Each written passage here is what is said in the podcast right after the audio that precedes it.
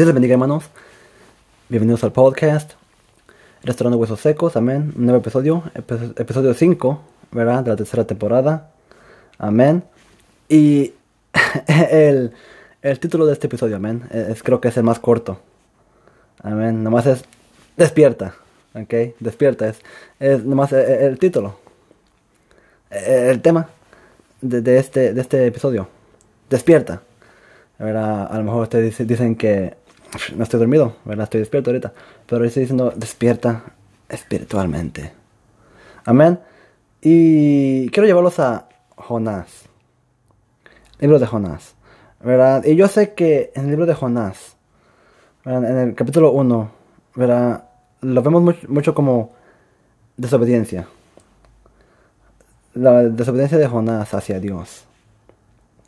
También, también hablaré de eso, pero yo, yo quiero verlo de, otra perspectiva. Yo quiero hablar otra perspectiva de este Jonás.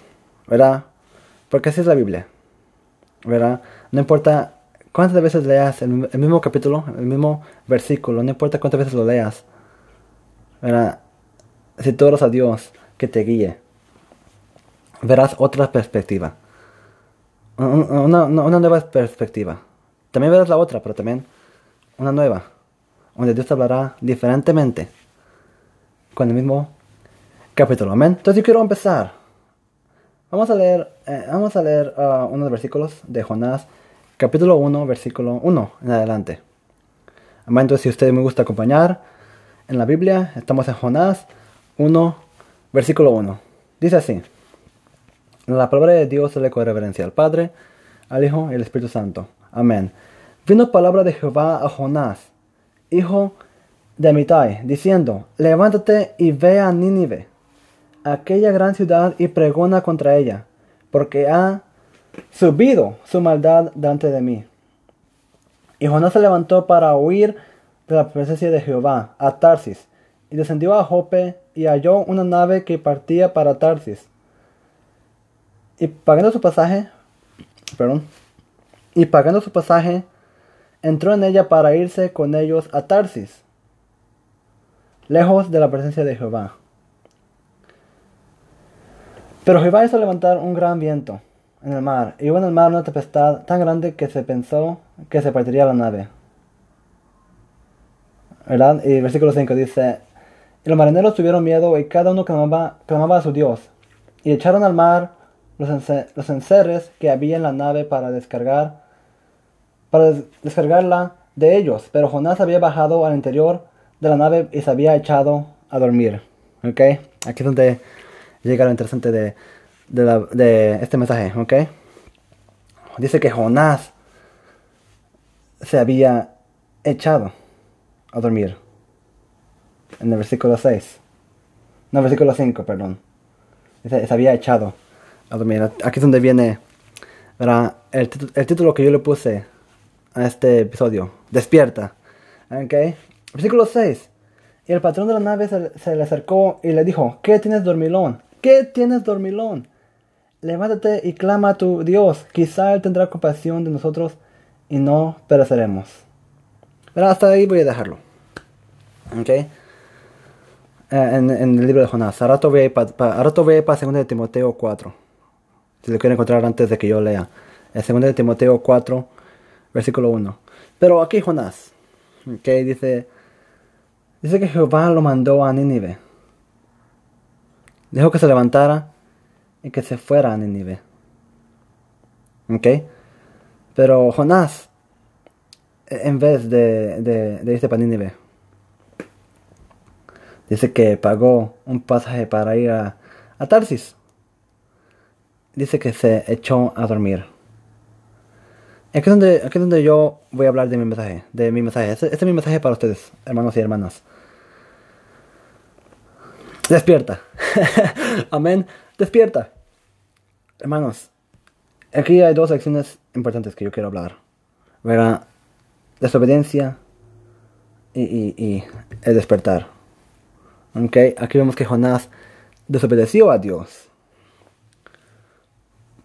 Porque Dios lo mandó a que fuera a que, a que fuera a predicar a que fuera a Nínive, porque la maldad había subido delante de Dios. Mire, y ya voy a ir a 2 de Timoteo, si me acompaña. 2 de Timoteo, versículo, capítulo 4, versículo 1, perdón. Capítulo 4, versículo 1, dice, la palabra de Dios sale con reverencia al Padre, al Hijo y al Espíritu Santo. Amén. Te encarezco delante de Dios y del Señor Jesucristo que juzgará a los vivos y a los muertos en su manifestación y en su reino. Que prediques la palabra, que instes a tiempo y fuera de tiempo, redarguye, reprende, exhorta con toda paciencia y doctrina. Amén. Era aquí también Dios nos manda a predicar.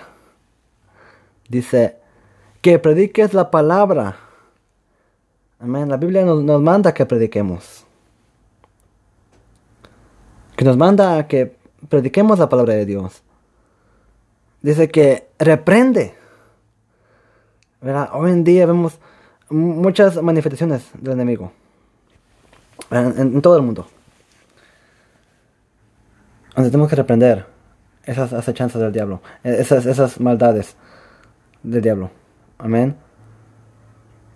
Dice, y a veces somos como Jonás. A veces somos como Jonás, hermanos. ¿Por qué? Porque nos manda a predicar a nosotros, le mandó a predicar a Jonás. Y por alguna razón, nosotros decidimos hacer lo mismo, lo mismo que hizo Jonás. En vez de ir a predicar, mejor nos quedamos en camita, a gusto, con la tele prendida, ¿verdad? viendo películas o una serie. Estamos muy cómodos, amén. Muy cómodos. No, despierta. levántate de tu cama. Levántate. Es lo que le dijo el patrón. El patrón de la nave. Es lo que le dijo a, Jonás. Levántate. Amén. Levántate. Mire. Versículo, versículo 3 de 2 de Timoteo. Capítulo 4. Dice, porque vendrá, vendrá tiempo cuando no sufrirán la sana doctrina sino que teniendo comezón, sino que teniendo comezón de huir, se amontonarán maestros conforme a sus propias concupiscencias, y apartarán de la verdad el oído y se volverán a las fábulas. Pero tú sé sobrio en todo, soporta las, las aflicciones, haz obra de evangelista, cumple tu ministerio. Mire, lo que nos manda, desde versículo 3 al versículo 5. Mira lo que dice. Que vendrá tiempo. Yo creo que ese tiempo ya llegó, hermanos. Ya está aquí. La apostasía, que ya he hablado yo en este podcast anteriormente. La apostasía. Paganismo. Amén. El, ah, liberalismo también. Esas tres yo, yo las he mencionado antes. Y las vuelvo a mencionar. Porque es algo que se ve hoy en día mucho. Amén. Muchos iglesias que tienen doctrinas que son, que son antibíblicos. Sus doctrinas. Las doctrinas que ellos tienen, ¿verdad? La doctrina que ellos tienen, amén, que ellos traen, es antibíblico. No porque alguien dice que es cristiano, significa que es cristiano. No porque el grupo, ¿verdad? De música, un, un grupo, ¿verdad? Un cantante dice que es cristiano, no significa que su música sea cristiana. Amén. Es algo que tener cuidado. Algo que tener cuidado nosotros.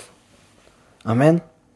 Porque dice que vendrá tiempo cuando no sufrirán la sana, la doctrina. Amén. Tenemos que estar listos. Predicar la palabra. Pero ¿cómo, ¿cómo vamos a predicar si no leemos la Biblia? Si no oramos. Amén. Si no ayunamos.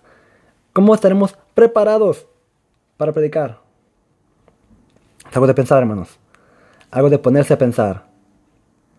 Amén. Cristo ya viene. Cristo ya viene por su iglesia.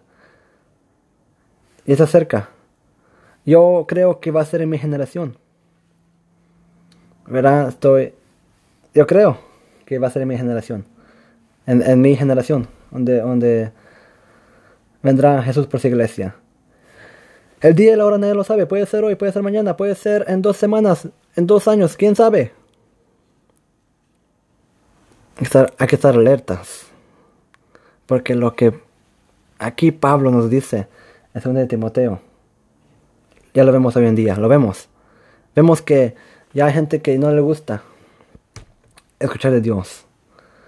No sé si usted se recuerda, en, en, un episodio anterior, en un episodio anterior con el, con el, hermano pastor Muro, amén, el hermano pastor Samuel,